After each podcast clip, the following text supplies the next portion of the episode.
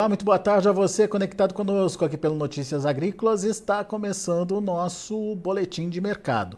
Ontem foi feriado nos Estados Unidos, a gente ficou sem a referência de Chicago, mas hoje as operações voltaram ao normal. E o encerramento foi positivo, altas em torno aí de 6, 7 pontos nos principais vencimentos, mas um mercado ainda com uma postura negativa, um, uma pressão sendo exercida em cima das cotações. Será que temos oportunidade de reversão dessa tendência? Será que podemos é, aproveitar em algum momento ah, uma mudança de cenário? Essa alta de hoje já é indicação de alguma coisa acontecendo de diferente lá em Chicago? Vamos perguntar para quem entende. Vamos até a Terra Agronegócios, onde está meu amigo Enio Fernandes, já aqui no vídeo com a gente. Bem-vindo, viu, Enio? Obrigado por uh, nos ajudar a entender um pouquinho mais esse mercado. Mercado hoje tomando um respiro ali depois uh, das pressões aí da semana anterior. Uh, mas o que, que dá para é, pensar ou analisar desse mercado hoje? É, já temos aí uma situação diferente, tem fundamento que justifique uma virada uh, de tendência já ou ainda é cedo para isso, Enio? É sempre bom estar com você, é sempre bom estar com o seu público. Vamos lá vamos entender por que, que nós chegamos aqui, né? Ah, nós, nós, a grande maioria das consultorias pediu lá atrás para os produtores travarem 30%, 40% da sua safra, ninguém pediu para travar tudo, para eles chegar nesse momento não precisar vender. Alguns produtores travaram, outros não, e, no, e na verdade nós estamos com vendas muito baixas no Brasil. Os produtores de todas as regiões não estão vendendo. No Paraná o produtor não está vendendo, no Cerrado o produtor não está vendendo, não está vendendo, no Norte e no Mapitobal os produtores não estão vendendo. Quando eu falo não estão vendendo, não estão vendendo com peso, né? Estão vendendo muito escalonadamente. E, mas assim, a gente tem que lembrar da estrutura do mercado, né? Eh, nós, no final do dia nós vamos ter uma safra entre 145 e 100 milhões, 100, 100, 150 milhões de toneladas, eu falo esse intervalo a depender da consultoria que você segue, né? a grande maioria das consultorias estão falando em número de 145 a 150. Algumas estão ajustando agora o número. Só para deixar claro, o número da Terra Negócio foi publicado no começo desse mês, foi 149,6 milhões de toneladas, nós estamos revendo daqui uns dias, final do mês aí, a gente já publica de novo. Mas vamos lá, entre 145 e 150. Esse é um, é um ponto. Argentina com mais 50 milhões, nós estamos falando uma safra só desses dois países perto de 200 milhões de toneladas. E esses são os países que pesam na América do Sul. Bolívia, Uruguai, Paraguai é muito pouco, então que pesam esses dois. Esse é um ponto. Segundo, a estrutura financeira do mundo, a macroeconomia do mundo. As taxas de juros dos Estados Unidos continuam a 5,25%, 5,50% ao ano. São taxas de juros apapradões americanos dos últimos anos elevados. E os dados de, da economia americana mostram a economia americana pujante. Ela, o número de payrolls, que é o número de empregos, o payroll foi o número de empregos gerados, veio muito acima do esperado, sinais de inflação ainda persistente. Então, aquela queda da taxa de juros que alguns falavam que ia ser março, outros abril e junho, já está mudando mais para frente.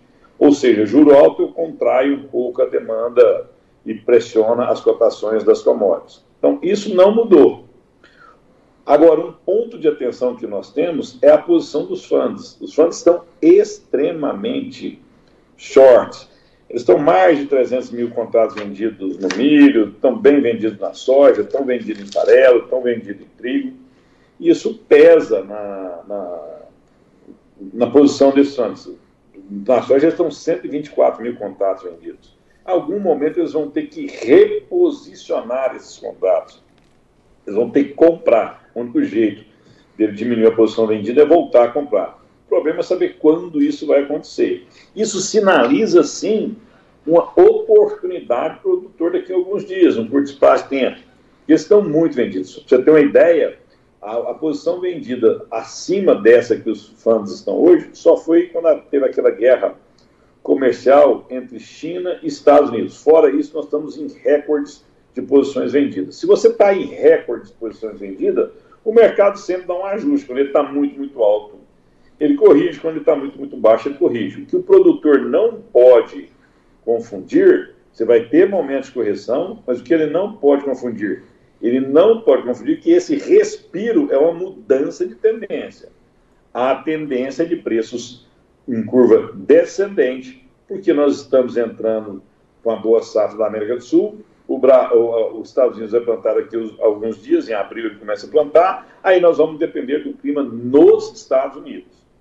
Clima bom lá, nenhum problema de safra lá, aí a gente vai ter uma pressão de, de continuada nas cotações. Algum problema na safra dos Estados Unidos, nós vamos depender do tamanho desse problema para o mercado se reposicionar. No curto espaço de tempo, nós vamos ter correções, mas a curva é descendente. Bom, pelo que eu entendi, então, Enio, a gente está prestes a ver aí uma reversão por conta desse posicionamento dos fundos acontecendo. Mas você está alertando que uma reversão não é uma mudança de tendência, mas é um respiro que a cotação deve ter aí, e nesse caso o produtor vai, deve aproveitar. Uh, dá para é, precisar, dá para é, entender aí que momento que isso pode acontecer, ou é muito difícil de saber isso?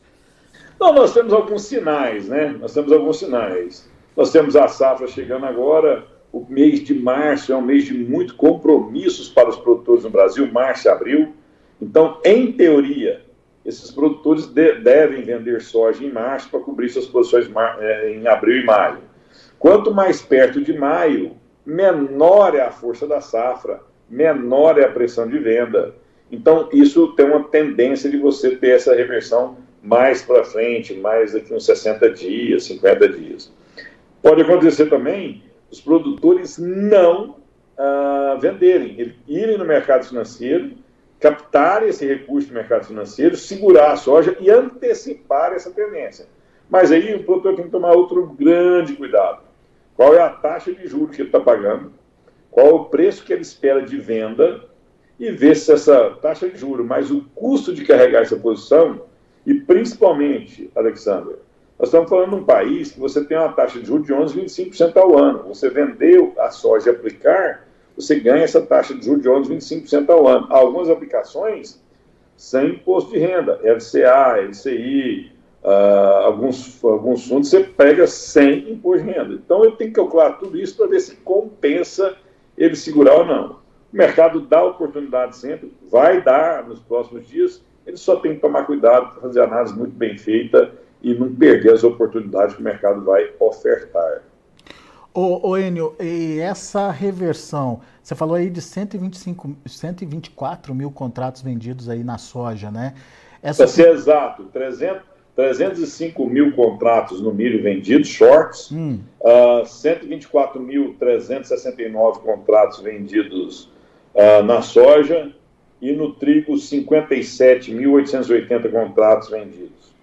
Para reverter essa posição, isso significa ganho significativo aí nos preços ou uma volta da, uh, de, de patamar acima, por exemplo, dos 12 dólares por bushel? Dá para pensar nisso? Vamos lá. Se os, se os fundos tivessem dúvidas do tamanho da safra, eles iam ver, reverter isso rapidamente, para não ter o risco de tomar um prejuízo uh, nessa, nessas operações. Eles iam rever, reverter com mais rapidez. O que o mercado está lendo? Tem uma boa safra na América do Sul e tem aumento de safra nos Estados Unidos. Então, eles não precisam de rapidez nessa ação. Eles vão comprar paulatinamente, hum. evitando altas muito fortes e desmontando essa, essas posições gradualmente, que eles aumentam suas margens de lucro. Ele não precisa ser voraz nessa recompra. Por isso que eu falo, isso pode ser um respiro, uma oportunidade, mas não é longe de ser uma mudança de tendência. Boa. É, e, e, o produtor precisa ficar atento e participar é, dessas oportunidades aí, principalmente aquele produtor que está tá atrasado na comercialização, né? Muito ponto, muito bom ponto, seu. Esse estar atrasado na comercialização é relativo.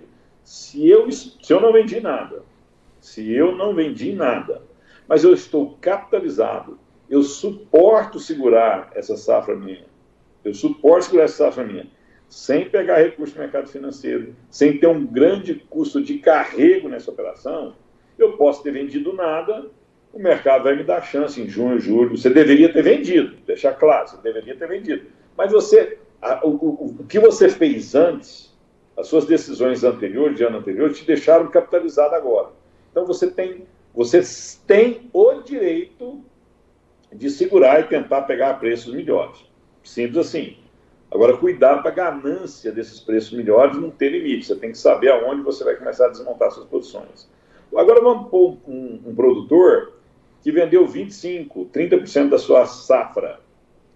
Só que ele, para cumprir os compromissos dele, ele deveria ter vendido 60%.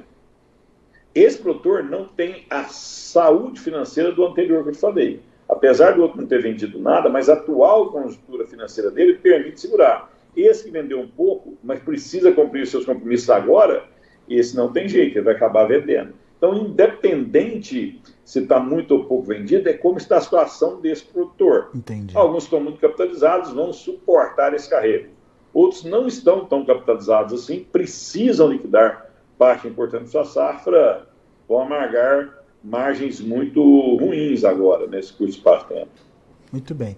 O Enio, tudo, tudo isso a gente está falando em cima do que pode acontecer em Chicago, mas a gente sabe que a formação de preços da soja aqui no Brasil tem outras vertentes, outras variáveis, como por exemplo o prêmio e como por exemplo o câmbio. É, no caso do prêmio, a gente já começa a ver aí uma melhora, é, ainda negativo, mas longe daquela pressão negativa que a gente viu há duas semanas, três semanas atrás. É, até que ponto o prêmio vai chegar primeiro aí, é, beneficiar primeiro aí o produtor do que a própria reversão em Chicago, hein? Muito bom seu ponto. Eu vou, eu vou completar então. Nós temos Chicago, os prêmios, o dólar e você esqueceu do basis, né? As despesas diferencial de base. Aqui nós já temos um ponto importante no basis. Vou te dar um exemplo. Os fretes os fretes do interior para os portos estão muito abaixo do ano passado. Algumas regiões você está com frete do interior para o porto 20, 15% abaixo do ano passado. Ou seja, esse custo de carrego ano passado, de, de, desculpa, esse custo logístico do ano passado para cá, ele caiu. Isso ajuda o produtor, primeiro ponto. Segundo, os prêmios, você também foi feliz. Eles estão negativos mas não tão negativos como estavam alguns dias atrás. E quanto mais perto do mês de maio, junho e julho, porque eu estou indo para o segundo semestre, a gente vai ter o fim da colheita, a colheita por si só pesa. Acredito que quando nós chegarmos a 50%, 60% da área colhida no Brasil, nós vamos ter uma menor pressão ainda de prêmio, menor pressão ainda de frete. Aonde eu quero chegar? Então, essa melhora em Chicago, ela pode vir junto com alguma melhora do prêmio. E aí o produtor tem que estar muito atento e não esperar tudo ser perfeito. É muito difícil. Chicago ajudar, dólar ajudar, os bases ajudar e o prêmio ajudar. Se, se a grande maioria dessas quatro pernas lhe favorece e você precisa capitalizar no curto prazo, não perca a oportunidade. Muito bem. Temos aí então é, destaques importantes trazidos pelo Enio Fernandes, é, principalmente para você que está aí aflito com a sua comercialização. Afinal de contas, o que a gente está vendo é um mercado, é, pelo menos lá em Chicago, é, a cada dia perdendo mais posições aí. E, e isso é um complicador na hora de finalização de preços. Mas estamos para ver aí uma reversão é, dessa tendência negativa, só que o que o Enio está dizendo é que é apenas um respiro, não é uma tendência, porque a tendência deve se manter negativa por conta de uma oferta maior que a demanda, no final das contas, certo, Enio? Certo. O único ponto de observação que, uh, que eu quero pôr sobre a mesa desse comentário seu foi perfeito, o resumo seu foi perfeito. Tudo isso é verdade até chegarmos ao momento de clima nos Estados Unidos. Hum. Nós estamos indo com laninha. Esse laninha pode acontecer, não pode, pode ser mais intenso ou não. Laninha é menos chuvas no sul do país, mas também é menos chuvas nos Estados Unidos. Se for um pouco menos de chuva, é até bom para a safra americana, o plantio o problema lá é muito de chuva, que às vezes atrapalha mais que a pouca chuva, porque o solo dele é muito rico. Então, tudo isso que você falou, perfeito, só que, lembre-se, quando chegar maio, junho, julho agosto, é o mercado de clima nos Estados Unidos. É a poderosa mãe natureza que vai determinar o caminho dos preços. Em condições normais de temperatura e pressão, quem é, quem é engenheiro vai entender, em condições normais de temperatura e pressão, uma safra de 122, 123 milhões de toneladas nos Estados Unidos, a tendência é de preços um pouco mais baixos. Caso ocorra algum problema nos Estados Unidos, opa, já tive problema no Brasil, problema nos Estados Unidos, podemos sim ter reversões. Até essa data, a estrutura do mercado é negativa, com, com momentos de respiro, momentos de correções pontuais cadenciadas. Mas, caso a gente tenha problema lá, a gente vai definir isso somente em maio, junho e julho. Está muito cedo, mas no curto espaço de tempo a tendência é de pressão. Muito bem. Tá aí, análise feita pelo Enio Fernandes aqui para a gente de Notícias Agrícolas. Meu amigo, mais uma vez, muito obrigado pela sua participação, pelas explicações. Sempre bom te ouvir. Volte sempre, Enio. É um prazer estar lá de todos. Uma fantástica safra para todos. Valeu, grande abraço. Tá aí Enio Fernandes aqui com a gente, trazendo as informações do mercado, uh, principalmente esse alerta que o Enio está dando aí uh, de uma possível reversão no curto prazo, uh, uma reversão que pode acontecer aí ainda nesse mês de março e você deve, tá, deve estar atento a essa possibilidade para participar e vender um, pelo menos uma parte aí para fazer caixa da sua safra. Mas o Enio lembrou que não é uma tendência, é apenas um momento de respiro do mercado e o mercado volta a ser negativo de novo. Uh, no entanto, a partir desse momento, vale o que acontecer com a safra dos Estados Unidos. Mercado climático de novo influenciando, e daí, se houver condições favoráveis, preço continua pressionado. Se houver condições é, desfavoráveis de clima por lá, daí sim a gente pode ver o mercado voltando a subir. Enfim, temos ainda luz no fim do túnel, não, não precisa se apavorar, mas fique atento às oportunidades, não espere acertar o olho da mosca. O mercado começou a subir, comece a fazer posições para é, garantir preços médios aí na sua negociação. Combinado? Deixa eu mostrar para vocês como estão os negócios lá na Bolsa de Chicago a volta uh, do feriado, mostrando aí uma recuperação. Março para a soja fechou a 11,79, alta de 6 pontos mais 75. O maio, 11,83, alta de 7 pontos mais 25. O julho, 11,92, alta de 7 pontos mais 25. E o agosto, 11 dólares e 86 centos por bushel, subindo quase 8 pontos. Vamos ver o milho. Para março, 11 dólares, para março, 4 dólares e 18 centes por bushel, uma alta de 2 pontos mais 25. Para maio, 4 dólares e 32 centes por bushel, subindo 3 pontinhos. O julho, subindo 3 pontos também, fechou a 4 dólares e 43 centes por bushel. E o setembro, 4 dólares e 50 centes por bushel, alta de 3 pontos mais 75. E para finalizar, temos o trigo. Trigo subindo bem também, Março, 22 pontos de alta, fechando a 5 dólares e 82 centos por bushel. O maio, é, 5 dólares e 79 centos por bushel, também com alta de mais de 20 pontos. O julho, 5 dólares e 80 centos por bushel, 18 pontos mais 25 de elevação. Setembro, 5 dólares e 87 centos por bushel, alta de 17 pontos. São os números já de fechamento do mercado lá na Bolsa de Chicago. A gente vai ficando por aqui. Agradeço a sua atenção e a sua audiência.